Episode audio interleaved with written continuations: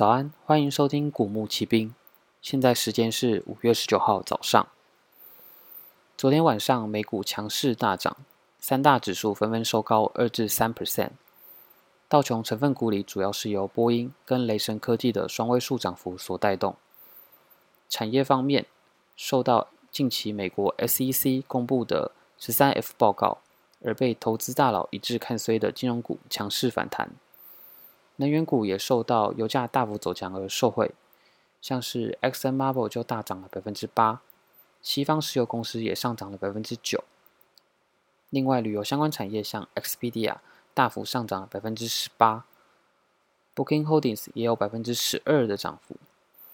随着市场的逐渐乐观，避险资产也纷纷下跌，美元指数从昨天白天的一百点四下跌到九十九点六。跌幅大约百分之零点九，十年美债殖利率也上升到了零点七二的位置。黄金的部分则受到油价走高的影响，间接压低了实质利率，所以并没有随着市场避险情绪下降而大跌。截至目前的报价大约是一千七百三十三。接下来是消息面的部分，昨天美股的上涨主要是针对在经济重启的乐观。另外还受到两个事件影响，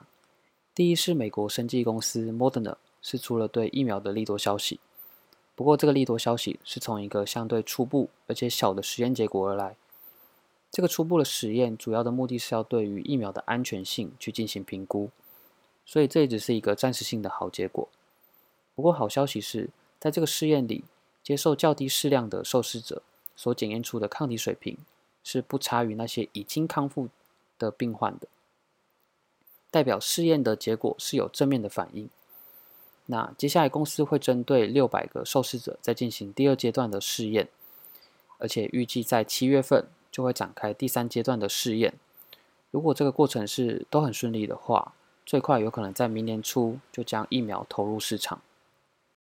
另外，针对在 Moderna 所采用的比较先进的 mRNA 的技术。靠人体自身细胞产生病毒蛋白，再进而产生抗体。这种技术虽然很新，但是根据资料显示，还没有成功的被应用在已经被核准的疫苗上过。不过另一方面，这也使得研发疫苗的研究人员可以很快的就进入试验的阶段。然而，除了 Moderna 外，还有中国跟牛津大学都显示出有足够的信心可以研发出疫苗。另外一个提振市场信心的因素，则来自于联总会主席鲍威尔上周日在 CBS 的访谈中表示，假设没有第二波疫情的爆发，美国的经济将会在今年下半年稳定的复苏。不过，恢复的程度还是取决于疫苗的发展。另外，针对在川普一直希望的负利率政策，鲍威尔则明确地表示，他跟 FOMC 其他的委员都不认为负利率是一个适合。而且有效的政策，甚至没有任何迹象可以支持负利率对经济有正面的帮助。即便他在访谈中提到，美国的经济恢复或许还需要一段时间，但他也表明了联总会手上还有很多的工具可以使用。这个论点也是推动了美股大幅上涨的主要因素之一。在油价方面，一份来自咨询公司 CIVO 的数据显示，在过去一周，未在美国库欣的储油量减少了五百五十万桶。如果这些数据在本周被政府以及美国石油协会 API 证实，那也代表了随着经济重启，油价的供需平衡正在逐步的恢复。而也有一份报告指出，身为仅次于美国的第二大用油国中国，随着产能的复工，用油量已经重回了疫情前的水准。加上根据美国油服公司 Baker Hughes 的数据显示，美国的钻井平台数量已经降至了四十五年以来的新低，